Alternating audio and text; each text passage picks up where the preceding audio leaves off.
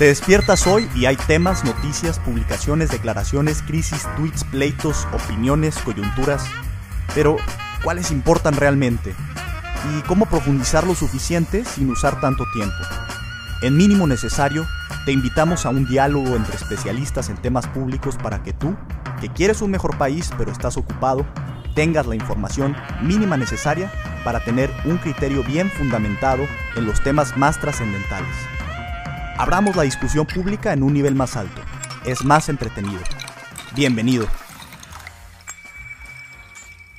Sean muy bienvenidos a Mínimo Necesario. El día de hoy estoy fascinado porque vamos a entrarle a un tema no solamente profundo, complejo, pero al mismo tiempo súper relevante, súper importante para entender lo que está pasando no solamente en nuestro país, sino en todo el mundo. Eh, puesto en palabras clave, eh, sería el nuevo ataque que está sufriendo, digamos, el liberalismo a nivel global con el ascenso de los nuevos populismos y también eh, el cambio de orden global.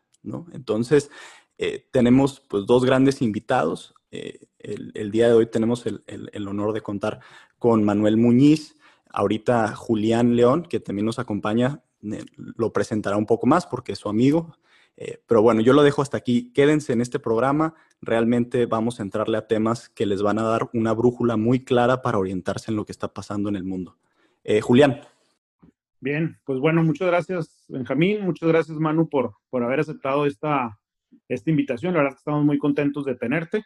Y bueno, primeramente eh, compartirles, como, como dijo Benjamín, somos buenos amigos de la, de la época de la maestría en Harvard de 2009 a 2011. Y, creo que no le he platicado a Manu, pero fue en, los primeros días de haber iniciado clases, eh, fue de las personas que escuché hablar en alguna clase y dije, bueno, ¿qué diablos hago aquí? ¿No? ¿Por qué estoy aquí si está este amigo que, que le gira muy bien?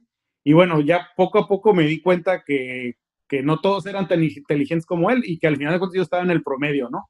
Y más adelante, una buena, una buena anécdota en ese semestre fue que en clase de Ricardo Hausman, compartimos ahí, hicimos un trabajo en equipo, ¿no? Y sin duda fue el mejor A que me, saqué, que me saqué en la maestría, ¿no? Muchas gracias, Manu, nuevamente por ese A Un gusto tenerte aquí con, contigo, ¿no? Y con nosotros. Y bueno, brevemente, Manu actualmente es secretario de Estado de la España Global, un cargo que inició a principios de año dentro del Ministerio de Asuntos Exteriores. Ahorita habrá de compartirnos un poco cuál es su rol ahí. Anteriormente, eh, de 2007, 17, perdón, a principios de este año, fue decano de la Escuela de Asuntos Globales y Públicos del IE en Madrid. Previamente dirigió el programa de Relaciones Transatlánticas de Harvard por un par de años. Eh, sus estudios es licenciado en Derecho por la Universidad Complutense de Madrid, máster en Bolsa y Mercados Financieros del Instituto de Estudios Bursátiles, máster en Administración Pública por Harvard y finalmente cerró con broche de oro con un doctorado en Relaciones Internacionales por la Universidad de Oxford, ¿no? Entonces, Manu, de nuevo, gracias por acompañarnos. Bienvenido. Muchas gracias, Julián y Benjamín. Estoy encantado de estar con vosotros y de abordar todos estos temas tan importantes en un momento tan particular para las relaciones internacionales, ¿no? Que estamos viviendo de transformación. Así que nada, encantado. Pues vamos a entrarle directamente, si te parece bien, Manu. Está, está sabroso el tema, como decimos acá a ver qué está pasando a nivel mundial con, el liberalismo y también si nos puedes nada más dar algunos eh, destellos de, cómo entiendes desde tu investigación el liberalismo y, cuáles son las fuerzas principales que lo están asediando. Vale, pues mira, yo eh, creo que lo primero eh, es hacer una observación sobre el momento tan extraordinario en el que estamos. nosotros eh, venimos de, una, de, un estado, de un estado de cosas en el que el orden internacional estaba en transición, clarísimamente, antes del coronavirus. Eh, se estaba produciendo un incremento en el cuestionamiento de la eficacia y la utilidad y la legitimidad incluso del orden multilateral, de las organizaciones internacionales y la gobernanza multilateral. Estaba empezando a emerger ya un cierto cuestionamiento incluso eh, de la democracia como forma de gobierno, definitivamente de piezas importantes de la arquitectura internacional como el comercio global, la integración regional, eh, el derecho internacional. Cuando uno combina todos estos fenómenos, eh, puede concluir con bastante, con bastante sencillez que estábamos en una época de cuestionamiento de la arquitectura liberal internacional. Em, el liberalismo, como sabéis, en las relaciones internacionales es una teoría que lo que plantea es que hay que gobernar la interdependencia o las grandes cuestiones o problemas comunes a través de instituciones comunes eh, y de instituciones multilaterales. Eh, y a nivel nacional el liberalismo es la fuente fundamental de la democracia representativa, la idea de que los individuos y las minorías tienen derechos inherentes, derechos y libertades inherentes que se tienen que manifestar políticamente. Entonces, ese, ese movimiento antiliberal o de cuestionamiento de esa arquitectura era lo que precedió a esta crisis. Entonces, ahora nos golpea una pandemia eh, terrible, la peor del último siglo. En algunos lugares ha golpeado con más fuerza que en otros, pero realmente nos ha golpeado a todos de manera bastante significativa, de manera directa o indirecta. En última instancia, todos los países del mundo van a sufrir las consecuencias de esta pandemia de manera bastante clara. Y la pregunta que nos tenemos que hacer es qué efecto va a tener esta, esta crisis en las tendencias anteriores. ¿no? Yo creo que esta va a ser una de las grandes preguntas que nos va a ocupar a los que trabajamos en el ámbito de la diplomacia, de la acción exterior o a la academia ¿no? y, la ciencia política. ¿Qué efecto va a tener esta crisis? ¿Va a acelerar las tendencias anteriores de fractura? ¿Las va a ralentizar o las va a revertir? Y, y para responder a esa pregunta tenemos que intentar entender cuáles eran esas fuerzas que venían produciendo esa fractura y el efecto de esta crisis sobre ellas. ¿no? Y, y os pongo dos ejemplos de, esas fuerzas y por qué yo creo que esta crisis lo puede agravar, ¿no? las, puede las puede potenciar, si no, si no gobernamos sobre todo la salida de esta crisis de la manera, de una forma adecuada. Y son tan solo dos ejemplos, pero son significativos. Uno, el impacto del coronavirus en la economía y en métricas de inclusión eh, es severo. Para que os hagáis una idea, en España dos terceras partes del empleo destruido durante esta crisis sanitaria es empleo precario, es empleo frágil, contratos temporales u otros. Sabemos que esta es una enfermedad que eh, afecta eh, no, tanto la enfermedad en sí como las, sus consecuencias de manera desigual a las comunidades desfavorecidas, a las comunidades rurales y despobladas que no tienen acceso a servicios públicos. Sabemos que agrava la brecha educativa, por ejemplo. En España algo así como una, más o menos una quinta parte de los hogares eh, no tienen eh, ordenadores eh, propios para que los niños se puedan conectar, por ejemplo, a la formación online, que ha sido una forma en la que los colegios han, intentado suplir la posibilidad de tener clases presenciales. ¿no? Entonces, aquí hay una gran pregunta y es si esta crisis, si no se gobierna bien, si vamos a permitir que golpee de manera desigual a ciertos colectivos, agravando la fractura económica que sabemos que a su vez produce una fractura política, porque una de las conclusiones del análisis de la etapa anterior es que preeminentemente, esto es cierto en la mayoría de los casos, el vaciado del centro de la distribución de rentas en una economía produce el vaciado del centro del espectro político. Estas, estas tendencias están conectadas. ¿no? Y os pongo un segundo ejemplo de cómo esta crisis puede agravar la fractura y acelerar estas tendencias de desglobalización y cuestionamiento de la arquitectura multilateral y otros. Y es en el campo de la desinformación. Nosotros, la, Unión Europea, eh, y la, desinformación y la deslegitimación de las instituciones eh, públicas y las instituciones de intermediación, que es más allá de las públicas, la prensa, los partidos políticos, eh, el mundo universitario, intelectual y otros. ¿no? Nosotros recibimos eh, información recurrente por parte de la Unión Europea. La Unión Europea tiene una oficina de lucha contra la desinformación y nos vuelca información de las campañas de desinformación. Para que os hagáis una idea, em, del 2015 a esta parte, o sea, en los últimos cinco años, la Unión Europea estima que ha habido unas 8.000 campañas de desinformación.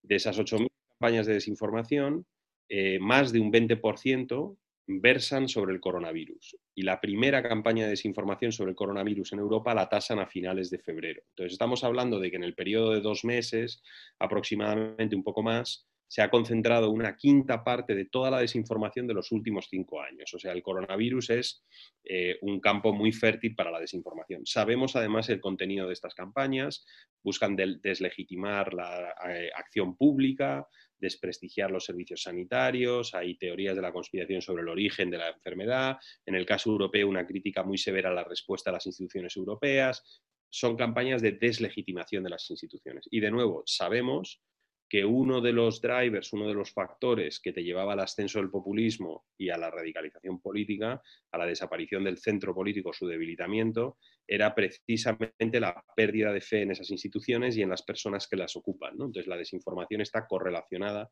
eh, fuertemente con la deslegitimación institucional y la radicalización política.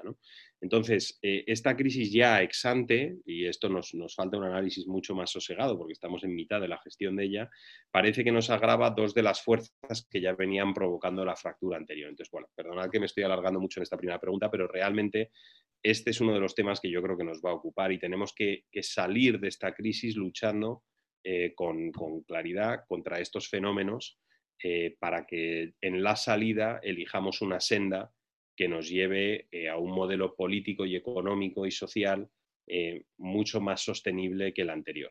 Esa es, ese es un poco, yo creo, el marco de esta conversación. Perfecto, déjame, voy a, aterrizarlo un poquito más, justamente porque, digo, ya partimos nosotros desde un cierto bagaje teórico, etcétera, pero las fuerzas que movían antes esto, básicamente, digo, las podemos resumir en, en dos, ¿no? Eh, el, tema de la desinformación, que es con el que cierras, me llama mucho la atención, ¿no? Lo que escribes directamente. Dice, hay campañas eh, que buscan básicamente erosionar la fe que tienen los ciudadanos occidentales en su propia capacidad para alcanzar verdades colectivas. Es decir, se busca sembrar la duda sobre la habilidad de construir un debate sano, veraz y coherente. Y esto lo vemos todos los días lo vemos todos los días en redes sociales, ¿no? Eh, sobre todo, yo te lo puedo, no, digo, no sé cómo, cómo impactó en España, pero en, la última semana que sucedió todo este problema de la brutalidad policial en Estados Unidos, vimos en México una serie de discusiones bastante, eh, eh, ¿cómo decirlo? Como bastante en los extremos, muy politizada, y, y lo que termina generando al menos en, una sensación generalizada de que ese debate no llega a ningún lado y que además no tiene sentido de llevarse a cabo, ¿no? Eh, hay, también actualmente en México algunos eh, actos eh, de violencia y de escepticismo colectivo en, en, la ciudad de Guadalajara, ¿no? Donde pues, se están los políticos peleando para ver quién es el responsable, etcétera. Y nuevamente ese desazón, ese sinsabor con el que queda la, la sociedad. esto es un fenómeno global, es lo que nos dices, ¿no? Sí, el, campo de, estudio de la desinformación es, amplio. Hay gente que dice que la desinformación siempre ha existido y esto es real, ¿no? Y luego adolece de un problema metodológico eh, fuerte que es eh, la causalidad, ¿no? Le cuesta mucho determinar la relación entre el volumen y la dirección de la desinformación y, la, y el comportamiento individual. Pero realmente eh, cuesta mucho creer que una población eh, bombardeada por este tipo de, informaciones eh, mal construidas, mal sustentadas y dirigidas a erosionar la fe ¿no? y la legitimidad institucional no tenga algún efecto. ¿no? Y, ese tema, eh, pues claro, mm, a mí me preocupa muy particularmente. ¿no? Yo, lo que yo decía en esa frase que, has, que has leído es que estas campañas de desinformación son eh, anti-ilustradas, o sea, lo que, lo que conecta todos estos esfuerzos de desinformación, que a veces aparecen pues, en las elecciones presidenciales norteamericanas, en el Midwest, o en el debate del Brexit en el Reino Unido, eh, o en las elecciones presidenciales francesas, eh, no, hay un contenido coherente entre ellas. ¿no? No, es que a estas campañas de desinformación les preocupe pues, el Estado o el bienestar económico del trabajador americano ¿no? en el Rust Belt eh, o, la pertenencia del Reino Unido a la Unión Europea. Lo que las conecta a todas eh, es esta vocación de, dinamitar la fe que tenemos en el debate, en el debate eh, público. Y no sabemos, la realidad es que no sabemos sostener una democracia deliberativa sin un debate público vertebrado. Y, aquí, se, aquí convergen en esta época, y esto es nuevo, ¿no? yo creo, eh, si la desinformación bien ha existido en otros momentos, yo creo que esto sí que es nuevo ahora, ¿no? Y es que convergen plataformas eh, que en principio se declaran irresponsables del contenido que distribuyen, y esto es un tema no menor, o sea, tu, Facebook, Twitter y muchas otras eh, lo que dicen es que, y de hecho eso tiene una, vertiente jurídica importante en Estados Unidos, y es que si tú, eres, si tú no, no, caes dentro de un marco regulatorio en el que tú eres un media company, tú eres una plataforma y por lo tanto tú no eres responsable de lo que distribuyes, no, estás, no te tienes que atener a criterios editoriales y de veracidad y se pueden distribuir falsedades en tu red, tú no eres responsable, eres simplemente el medio de distribución. Pero estas plataformas están, eh, por su naturaleza y su capacidad para eh, atraer los recursos de publicidad y otros, están destruyendo o debilitando enormemente los mecanismos de vertebración de ese debate que ya existían, que son básicamente eh, medios de comunicación tradicionales. Entonces nos encontramos con unos actores irresponsables en el sentido técnico de la palabra que desplazan o eh, eh, erosionan a los actores responsables en ese debate. Entonces se producen las dos cosas, una explosión en la desinformación y un debilitamiento clarísimo de los actores que estaban llamados a ser los guardianes del debate público veraz, etc. Entonces yo creo que aquí tenemos un problema serio que se tiene que resolver y se debe de resolver desde mi punto de vista, y aquí quiero ser claro, ¿no? porque tampoco hace falta que el debate sea muy complejo, y es hacer que las plataformas sean responsables del contenido que distribuyen ellas dicen que son incapaces de sobrevivir sin esa regulación, bueno, pues a lo mejor no tienen que estar en el negocio de la distribución de información eh, o la vertebración del debate público, tienen que estar para uso privado, lúdico o lo que fuere, ¿no? Pero no nos podemos permitir el no tener esos mecanismos de intermediación eh, bien financiados, bien vertebrados, con equipos de calidad, con un periodismo que es un pilar de la democracia deliberativa. ¿no? Em, entonces, este es un tema que a mí me preocupa mucho y como os digo, el coronavirus, al ser una circunstancia tan extrema que produce tanto sufrimiento y que se presta tanto a la desinformación, está agravando y acelerando estos procesos. Lo hemos visto, ha concentrado una cantidad enorme de desinformación. Aquí lo hemos vivido de manera evidente.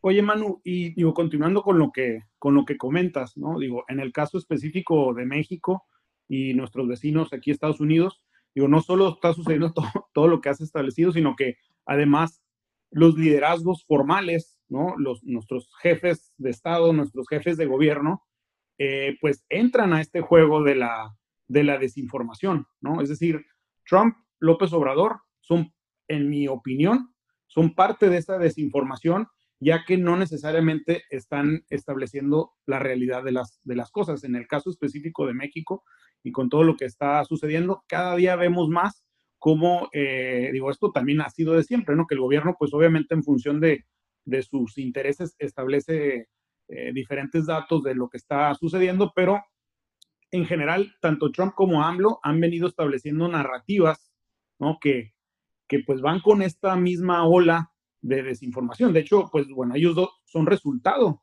de este proceso que ya se venía dando. ¿qué podemos hacer como sociedad? ¿no? Es decir, México, Estados Unidos, como, ¿qué, hacer ante esta situación en la que los liderazgos son los mismos que le suman a esta situación? Bueno, es que aquí se suman eh, dos, procesos. ¿no? Hay, hay, un primer proceso que es, creo, eh, un cambio en la estructura del sistema de información, ¿no? con nuevas plataformas, nuevas redes, capacidad de injerencia desde el exterior, porque muchas de estas campañas se lanzan desde el exterior de los países que padecen estas campañas, eh, y se suma eso a un descontento y una fractura interior, ¿no? que es una, como os decía antes, ese debilitamiento del medio, esa precarización de nuestras clases medias que se ha producido en prácticamente todas las economías avanzadas del mundo, eso lo que te produce es que se conecta una oferta de desinformación novedosa y ampliada y potenciada con una voluntad o una demanda del consumo de esa desinformación, porque hay mucha gente verdaderamente decepcionada y abandonada por parte del sistema eh, y las cifras son apabullantes, ¿no? Yo eh, las he utilizado recurrentemente en mis trabajos, ¿no? Las cifras de precarización son eh, terribles, particularmente severas en el caso de Estados Unidos, que es el que yo he estudiado en mayor profundidad, pero hemos visto el, acortamiento de la esperanza de vida, por ejemplo, en Estados Unidos, de las últimas generaciones, esto eh, de ciertas comunidades ¿no? precarizadas. Esto no lo veíamos desde el final de la Segunda Guerra Mundial.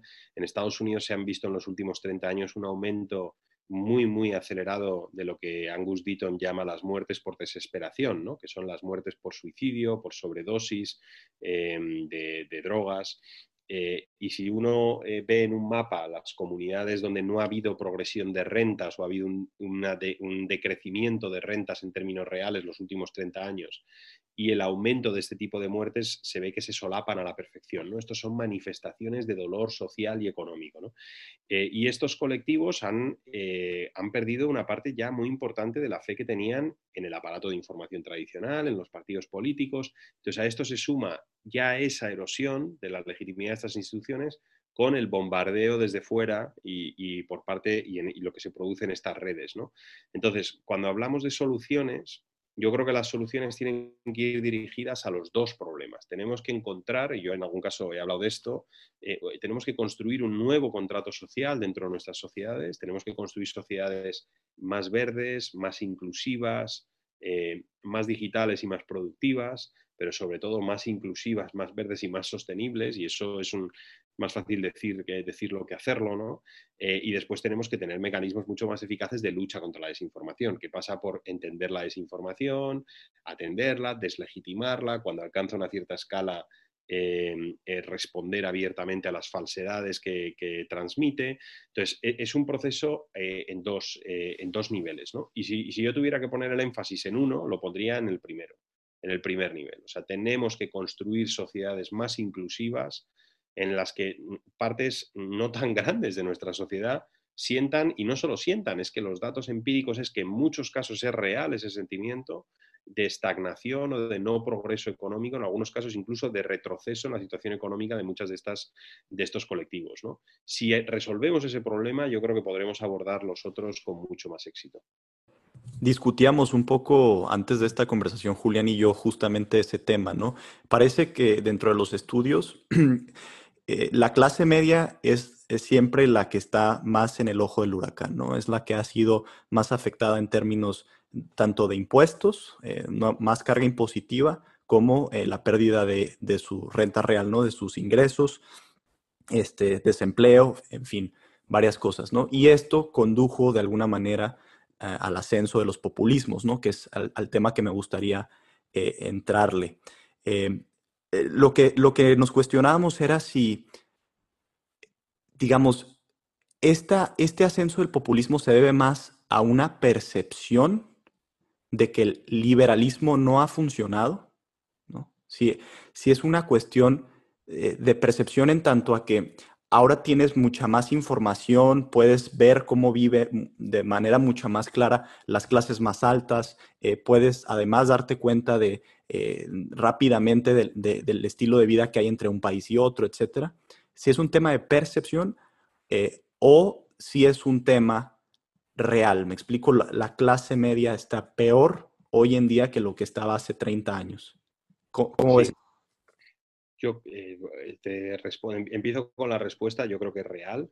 Em, y de hecho creo que el, argumento de la percepción eh, es peligroso, ¿no? Es, delicado, porque, y por eso el énfasis en la desinformación no puede limitarse solo a un argumento de desinformación. O sea, no podemos alegar que las protestas contra el one, el en Estados Unidos o los indignados en España em, o los chalecos amarillos en Francia eh, son personas que están en la calle y protestando exclusivamente porque están desinformados. Eso es, yo creo, extremadamente condescendiente y creo que es equivocado. ¿no? Y de hecho, en gran medida parte de la respuesta a estas manifestaciones de dolor, porque son manifestaciones de dolor económico y social, ¿no? estos movimientos y su, y su cristalización política, que es el ascenso del populismo, básicamente, eh, de izquierdas y de derechas. ¿no?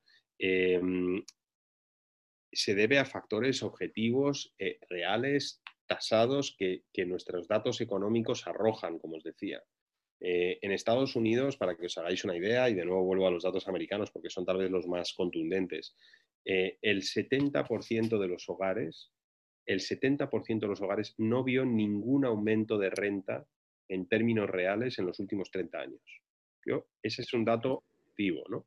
Entonces, eh, en esos 30 años, el PIB norteamericano se multiplicó por más de 10 veces. Entonces, eso lo que te dice es que hay un porcentaje muy pequeño de la población norteamericana que está capturando una parte muy importante del crecimiento económico. Entonces, aquí hay dos problemas. Esto se da En muchas de las economías avanzadas a veces no son tan agresivos los datos, hay que hacer cortes dentro de las, eh, de las geografías y de las capas sociales para ver dónde están los puntos de, dolor, pero eso te produce dos problemas. Uno de estagnación, la sensación de que uno no avanza y de que su poder adquisitivo real, sobre todo en relación a productos muy importantes, porque ha habido un abaratamiento, por ejemplo, de ciertos productos de electrónica, de una serie de cosas, pero los importantes, la educación, la sanidad, la vivienda, esos todos han crecido en coste a ritmos muy superiores a los aumentos de renta eh, para la mayoría de la población.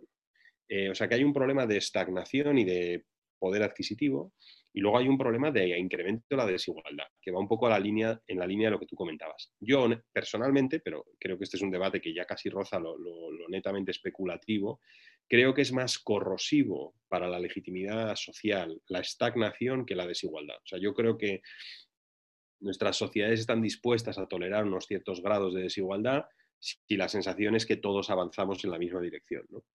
Em, pero claro, eh, en la mayor parte de nuestras sociedades tenemos un problema doble de estagnación y desigualdad. Y en, la práctica totalidad hay un problema de aumento de la desigualdad. O sea, incluso en aquellos casos en los que la generalidad de la población aumentó en términos de renta, en casi todos el top 1% o el top 0,1% vio aumentos muy superiores al de las clases medias. Entonces había un aumento generalizado de la desigualdad.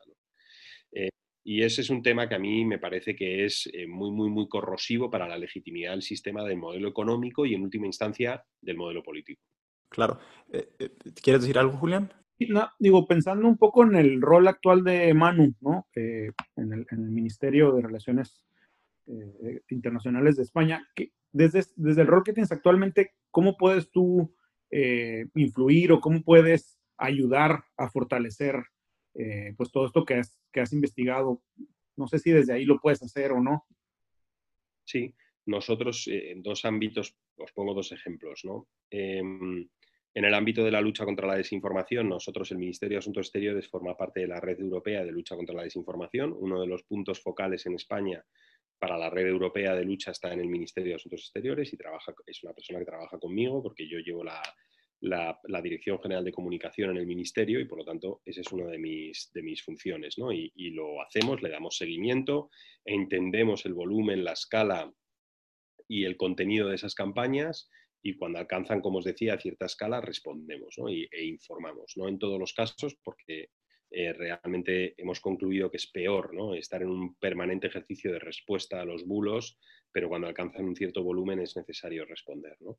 Eh, y es muy necesario también informar a la población de que esto existe y que este es un problema y que deben, por lo tanto, preocuparse de acceder a información a través de fuentes veraces. Eh, y en el ámbito económico y de la inclusión podemos hacer mucho, sobre todo desde el ámbito de la diplomacia económica. España ha planteado un proceso a dos niveles en la salida de esta crisis eh, en España. Nosotros básicamente hemos dibujado dos sendas y yo lo veo así también. O sea, tenemos una senda de recuperación económica que nos lleva por un camino más desigual, menos inclusivo y menos sostenible medioambientalmente, y hay otro camino que nos lleva a una economía más digital, más verde, más inclusiva, más internacionalizada. La pregunta es qué se puede hacer desde la acción exterior para favorecer que tomamos esta segunda senda, ¿no? Y podemos hacer muchas cosas. España ha propuesto eh, y el Ministerio de Asuntos Exteriores ha apoyado esta cuestión de manera muy decidida. Un gran fondo de recuperación económica europeo que ha propuesto la Comisión Europea es un fondo de, de más de 700.000 millones de euros destinado a la reconstrucción de las economías europeas, sobre todo a las más afectadas por la pandemia, precisamente, por cierto, con un énfasis en digital, verde y una serie de prioridades que ha establecido la Comisión, que van en la línea justo de lo que os acabo de decir. Eh, y después España ha planteado un gran consenso nacional, que aquí se está llamando los nuevos pactos de la Moncloa. Hay una comisión parlamentaria que está definiendo, discutiendo el contenido de esos paquetes de reconstrucción, porque a España ahora se le abre una ventana muy importante en la que va a recibir una cantidad importante, superior a los, eh, se estima superior a los 140.000 millones de euros eh, a lo largo de un periodo de tiempo no tan extenso, los próximos años, para eh, invertir en proyectos de reconstrucción y de transformación del modelo productivo. Eso eh, es conectar el nivel internacional y europeo con el nivel nacional para tener una gran estrategia de salida. Y eso se ha podido hacer en gran medida gracias a los esfuerzos del Ministerio de Asuntos Exteriores de nuestro país y de, nuestra actividad en Bruselas y en la Comisión Europea y en otros, y, la, y en el diálogo bilateral con el resto de socios. Entonces, ahora se nos abre esta ventana y por eso era tan interesante también que tuviéramos esta conversación, ¿no? Porque el momento realmente es, es muy extraordinario. O sea, viene de una tensión anterior y de un desmantelamiento anterior del orden, unas fuerzas que ya nos venían preocupando mucho en España. De hecho, la propia ministra de Asuntos Exteriores, eh, su primera comparecencia en el Congreso, dijo que la misión y vocación de España en su política exterior durante su mandato iba a ser enfrentarse, tomar, meter la proa, o sea, enfrentarse de frente a estos problemas de fractura social y de la arquitectura internacional. Eh, y ahora esta crisis acelera ese proceso y nos dibuja estos dos caminos. Y nosotros estamos empujando al país o animando, intentando ayudar a que el país tome esta segunda senda. Claro, ahí fíjate, quiero retomar esto último que dices junto con lo, pasado, ¿no? que habíamos medio cerrado, pero no terminamos de cerrar con el tema de, ya definimos, dijimos, ok, esto es un problema real, ya lo pusimos en números, ah, en efecto hay, un cúmulo de dolor justificado, ¿no? Porque gente ha perdido sus empleos, porque no ha respondido las instituciones políticas con la velocidad con la que se, eh, se hubiera esperado, ¿no? En democracias desarrolladas, etc. Em, en fin, se podría hacer un caso conciso de que, eh, en efecto, el liberalismo, pues no ha, no, no ha eh, beneficiado a a gran parte de la población. Ahora, yo lo que, lo que quiero más bien preguntarte y es ahondar en las causas de esto, porque nos podemos perder a veces justamente en terminología, ¿no? Y liberalismo puede ser muy, muy amplio, pero lo que, lo que sería interesante ver es justamente las dinámicas empresariales que generaron esta nueva tendencia, ¿no? Este vaciamiento que, del que hablamos de la clase media. Eh, y eso, a pesar de, de, más bien, del COVID y las, las acciones gubernamentales que se están perfilando, quizá demasiado pronto para saberlo, pero eso no va a cambiar. Me explico, las, las, las empresas, las grandes corporaciones, la tendencia es hacia, eh, el, nuevamente, inversiones en, en, activos menores a lo que vimos en el, en el siglo XX. Eh, también pues, son empresas de pocas personas donde se concentra una mayor cantidad de riqueza, no se distribuye igual, no dan tantos empleos. Eh, y de hecho el coronavirus, pues lo que nos, hacia donde nos está perfilando, por lo que veo, es a una, una telesociedad en gran medida, ¿no? Es una sociedad todavía mucho más confrontada todos los días con estas empresas de redes sociales, de, este, de usos y servicios eh, a través de Internet. Eh, ¿cómo, ¿cómo, ves eso? Me, me, da la impresión de que se pudiera incluso profundizar el fenómeno económico dado que eh, pues estas empresas de hecho van a tener un auge aún mayor del que, están, que habían tenido anteriormente. Sí, eso es una reflexión muy interesante, ¿no? Que es que esta transformación a la que nos aboca esta crisis, lo que hace es que nos desplaza hacia una dependencia mayor todavía de la economía digital, de la economía de las plataformas, Em, que es una parte importante del problema eh, que, se nos había generado con anterioridad, ¿no? porque estas empresas, como bien decías, en términos generales emplean a muchas menos personas que las empresas a las que desplazan, tradicionales, de retail, de información, de lo que fuere, ¿no? de producción, eh, y también hacen inversiones, eso lo sabemos, eh, muy inferiores en activos y en infraestructuras, porque operan en el campo de lo digital. Entonces eso genera una depresión de la inversión y por lo tanto también del crecimiento. Entonces esta, esta transformación como que nos aboca a una transición todavía más acelerada hacia una economía digital que en su estado actual, su regulación actual y los gravámenes fiscales a los que está sometido eh, nos llevan a problemas de financiación pública, de, de empleo, eh, y de distribución de rentas del trabajo. Entonces, eh, ahí tenemos un problema importante de sostenibilidad. Em, claro, hay, muchas cosas que, se pueden, que podemos hacer para que esto no sea así. Eh, y por cierto, añado, ahora entro en la batería de medidas que se podrían considerar y os cuento lo que estamos intentando hacer desde España para que, para que veáis que esto tiene una aplicación directa en nuestra acción exterior y nuestra política económica internacional. Eh, pero una observación primera, ¿no? y es la arquitectura, el orden liberal, si entendemos el orden liberal por interdependencia económica, comercio global, eh, em, innovación y tecnología preeminentemente en manos de lo privado, eh, e, ese, ese, gran diseño, eh, integración regional, libre circulación de personas, eh, fundamentalmente, este es un mundo extremadamente poroso, cosmopolitismo, diversidad como un factor positivo de nuestras sociedades, todo eso son valores profundamente liberales. Bueno, ese orden es un enorme generador de prosperidad. Es cualquier métrica, cualquier métrica de PIB global, Em, de consumo energético, de, que son métricas, eh, plantean problemas de sostenibilidad, pero son métricas de prosperidad económica, de capacidad de movilización de recursos, etc. Eh, os dice que hemos vivido una etapa de enorme generación de prosperidad. El sistema no tiene un problema de prosperidad, tiene un problema de distribución. O sea, es, es un tema que es cristalino.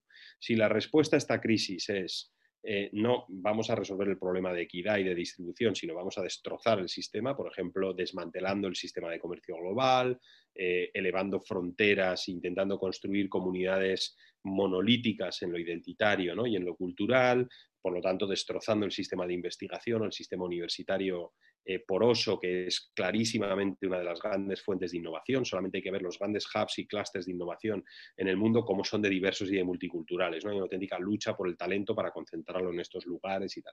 Por lo tanto, la solución no debería ser desmantelar el sistema, que es la solución populista. Vamos a desmantelar y destruir valor.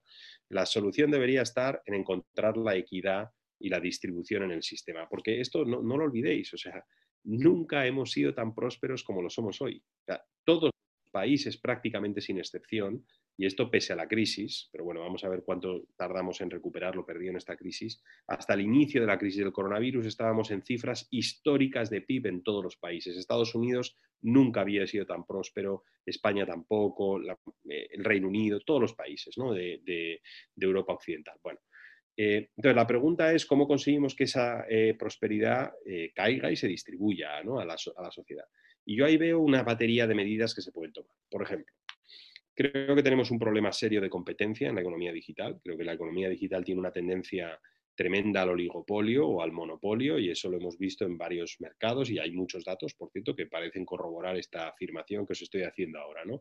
Como es la concentración de crecimiento de productividad en muy pocas empresas, como es la concentración de cuotas de mercado en muy pocas empresas y no solamente en un mercado, sino también su capacidad para saltar a mercados colindantes. O sea, yo creo que aquí tenemos un problema de competencia, de difusión del crecimiento de la productividad y de la innovación y eso tiene que ver con la escala de muchas de estas empresas. ¿no?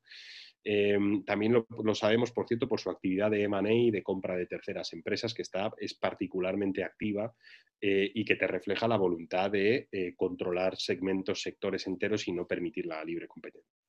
Tenemos un clarísimo problema de tracción fiscal en el entorno digital. Esto lo sabemos. Hay un proyecto ya, una propuesta en la OCDE. La OCDE está intentando elaborar un nuevo marco de fiscalidad para lo digital eh, que permita que estas empresas básicamente pagan impuestos allí donde tienen sus actividades y no a través de estructuras fiscales muy complejas y la propia naturaleza de la actividad digital se puedan permitir el no pagar impuestos donde tienen actividad, sino concentrarlos en lugares con presiones fiscales eh, eh, ínfimas. Eh, y entonces, de nuevo, esto vuelve a ser un problema serio porque tú tienes estas empresas desplazando otras, generando menos empleo, por lo tanto desplazan empleo, desplazan ingresos en otras que sí que tributaban en, las jurisdicciones fiscales eh, ordinarias y no contribuyendo a las arcas públicas y tenemos un problema de financiación pública en la mayor parte de nuestros países, pese al hecho de lo que os decía antes, de estar en niveles de PIB históricamente altos. Entonces, ahí ya, por ejemplo, ya tenemos dos cuestiones importantes donde tenemos una capacidad importante de actuación, competencia, fiscalidad de la economía digital. Y eso, ya solamente esos dos cambios, yo creo eh, que producirían una serie de dinámicas, yo creo, muy positivas, tanto en, términos de ampliar el, espacio de innovación y de emprendimiento, eh, la diseminación de productividad y el incremento de tracción fiscal pública para financiar eh, bienes y servicios públicos tan importantes pues, como son la sanidad, la educación, la digitalización de la administración pública o lo que fuere. Hay muchas más, y yo he publicado sobre esto, de hecho, recientemente un artículo para BBVA Open Mind, que es una serie de libros que publica el BBVA, eh, donde planteamos más de un decálogo de medidas con todo tipo de sugerencias, pero son medidas que favorecen fundamentalmente la equidad del sistema. ¿no? Esa, esa es la clave del mensaje. Ok, perfecto. Entonces, ya con estas medidas, digamos, podemos irnos perfilando hacia el cierre. Yo eh, obviamente escucho todo esto, Manuel, y, digo, estamos en otro mundo en México. O sea, estamos, estamos en otro debate, estamos fuera de este debate completamente, lamentablemente. Eh, pero creo que nos es bastante útil para los ciudadanos justamente ir eh, entendiendo que, la complejidad del mundo globalizado nos va a alcanzar, ¿no? En cualquier momento y, que no nos podemos escudar como en problemas locales nada más, pensando que, que de esa manera eh, pues estaremos más seguros, ¿no? En realidad, digo, creo no entramos ya al tema también de un cierto nuevo localismo que hay a través de estos hubs tecnológicos. Nosotros aquí desde Tijuana tenemos una posición muy particular, ¿no? Que somos miembros de esta mega región cuyo núcleo es Los Ángeles, ¿no? una de las ciudades más importantes del mundo, etcétera. Todo eso da para, para mucho. También hay bastante desarrollo tecnológico en San Diego. Eh, en, fin, creo que, como dices, pues hay, hay medidas políticas que efectivamente se pueden implementar. Creo que para ello es importante eh, estos grandes esquemas de integración regional. ¿no? En México lo vemos a través del Tratado de Libre Comercio de América del Norte, por ejemplo. México también es uno de los países con más tratados comerciales del mundo. Y sin embargo, eh, no, no, no, ha resultado, al menos en la percepción pública, ¿no? en mayores ingresos. Cuando sabemos que si nos vamos a los números, nos vamos a las cifras, pues esta integración siempre eh, deriva en más eh, acceso a, bienes, a bienes y servicios de más alta calidad. Eh, también aumenta las rentas ¿no? en, zonas específicas. En fin, son muchos los temas. Me gustaría que pues, Julián nos, nos comentara algunas reflexiones finales y, ya con eso nos perfilamos al, al cierre un, poco ahondar sobre lo que comenta Benjamín respecto a México, ¿no? Yo creo que una gran diferencia entre México eh, y España o la Unión Europea es que eh, realmente en México no hay el espacio para voces, ¿no? O sea, yo siento, digo, esa es mi percepción, ¿no? En España, en la Unión Europea, más personas tienen voz, ¿no? Y en México, muy pocas personas tienen o tenemos voz, ¿no? Entonces, creo que por, esa puede ser uno de los catalizadores de por qué en México eh, pues no, no estamos atentos a lo que está pasando en otras partes del mundo porque ni siquiera estamos eh, aquí localmente eh, conectados, ¿no? Y ni siquiera tenemos una voz pública aquí localmente. Entonces, digo, hay mucho creo que podemos aprenderle a España, ¿no? digo, creo, creo que va mucho por ahí y bueno, de nuevo, Manu, agradecerte esta, esta charla, esta plática eh, pues invitamos a, a, todos los que nos están escuchando a que la compartan con más personas, ¿no? Que creo que ha sido una de las, conversaciones más enriquecedoras que hemos tenido. Y pues esperamos tenerte de nuevo eh, tanto en el podcast como por acá en Baja California, como alguna vez estuviste, ¿no? Ahora ya con, ahora ya con niña, eh, recién nacida, muchas felicidades, por cierto. Muchas gracias. Yo, no quisiera quedarme con las ganas, eh, Manuel, de, preguntarte una hipótesis que, estuve pensando ahí durante la lectura de tus textos, que este de BBVA y los, otros que nos compartiste. Eh, porque, bueno, obviamente eh, entiendo, ¿no? Que eres es profundamente convencido del, liberalismo y, y, con buenas razones, ¿no? Con buenos fundamentos. Pero de repente yo pensaba, ¿qué tal si la semilla ¿no? de, todo este populismo, de todas estas eh, nuevas cosas, justamente están en el liberalismo, ¿no? Esta idea de que, ¿qué tal si el liberalismo tiene la semilla de su propia destrucción, ¿no? Y que quizá como modelo eh, justamente está pidiendo ya ser, no, no quizá reemplazado, pero sí evolucionar a otra manera de, de, concebir la realidad. ¿Qué piensas de esto? O sea, no, no digo, no sé si lo has ponderado, si has pensado en nuevas alternativas, etcétera. No, a mí, a mí me parece que, sin embargo, fíjate, yo creo que el liberalismo es profundamente adaptativo y resiliente, ¿no? Porque al partir de la importancia del individuo, eh, de su naturaleza central ¿no? a la estructura económica y política, es profundamente respetuoso también para con el parecer del individuo. ¿no? Entonces, en, el liberalismo también, sobre todo en el liberalismo político y en su manifestación más clara, que es la democracia representativa, ¿no? Em, está ya la llave, ¿no? está la clave de parte de la solución a este problema. Una de las, una de las cosas positivas del populismo em, es que nos avisa de un problema. Y nos avisa porque el liberalismo ha previsto mecanismos para escuchar el dolor social, para escuchar los problemas que tiene la gente. eh, los problemas reales y profundos que tenemos que atender. Entonces yo, yo soy optimista porque creo que, aquí ha habido una llamada de atención muy clara, eh, que tenemos que cambiar ciertas cosas y que lo tenemos que hacer con urgencia y somos muchos los que la hemos atendido, o sea, que somos conscientes de esto, ¿no? Y, lo estamos planteando, nos plantea un reto significativo de cooperación, de coordinación a nivel internacional, muchas de estas cosas requieren actuaciones a nivel global, em, pero estamos en ello, ¿no? O sea, esta, esta agenda, yo cuando empecé a escribir y a, investigar estos temas en el 2014, 15, 16, prácticamente no había ningún consenso sobre esto, ninguno. De hecho, se consideraba un debate profundamente antisistema, ¿no? casi antisistémico, o sea, era, era, era, como plantear un, sacrilegio porque estabas eh, atentando contra los fundamentos mismos del sistema cuando yo, por ejemplo, decía que antes o después, y lo sigo diciendo, de hecho, en España acabamos de aprobar un ingreso mínimo vital que es una medida eh, de sostenimiento de, clases desfavorecidas, ¿no? de colectivos precarizados, complementando rentas. ¿no? Es una base a los ingresos de, las clases más eh, desfavorecidas.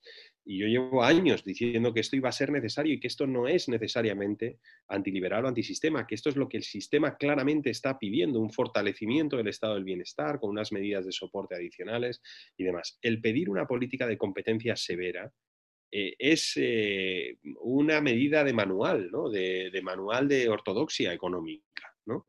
Em, el, impedir la evasión fiscal o la minimización de las bases fiscales eh, a través de, estrategias extrañas, eso es un principio de responsabilidad. Entonces, el, el, liberalismo te eleva y te dibuja con total claridad los propios mecanismos que tiene, la falta de sostenibilidad de lo que se viene haciendo hasta la fecha. ¿no?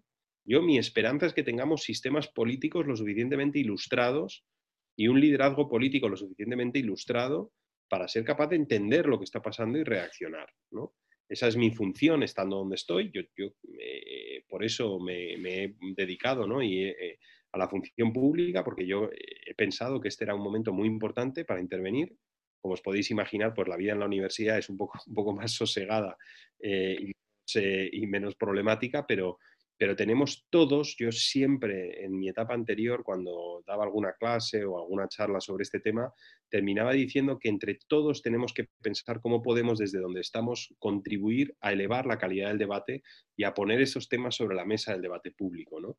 en algunos casos, si se te abre la ventana, como se me abrió a mí, de entrar e intentar eh, contribuir a la configuración de políticas públicas que ayuden a resolver el tema, pues igual, ¿no? Ese es otro mecanismo tan legítimo como otros para hacerlo, ¿no? O sea que, yo creo que el sistema mismo será capaz de reaccionar y lo está haciendo, ¿no? Em, vamos a, vamos a, ver, ¿no? Eh, pero esa es, mi, esa es mi esperanza y en lo que yo estoy trabajando todos los días, la verdad. Que, digo, que me gusta mucho la parte, ¿no? De elevar el, debate público justo porque es lo que estamos buscando lograr con, con mínimo necesario, ¿no? Un poco eh, la misión de, este programa es eso, ¿no? O sea, ¿cómo, cómo logramos que más personas se interesen por la política, cómo logramos que más personas interactúen con la política desde lo local, ¿no? Obviamente, pues algunas personas en lo nacional, pero justo, justo lo que estás diciendo ahorita para cerrar es, es el objetivo de, de este programa. Y, me quedo yo con esa nota optimista también, Manuel. Eh, eh, comparto esa esperanza, comparto que esa capacidad de adaptación vendrá sobre todo de una ciudadanía siempre libre, ¿no? Siempre crítica. Eh, y bueno, más vale pensar así y, irnos sumando a, todas las, las, acciones que podamos para pues encauzar todo esto de la mejor manera posible, cada quien desde nuestras trincheras, como lo comentas. Muchísimas gracias por acompañarnos.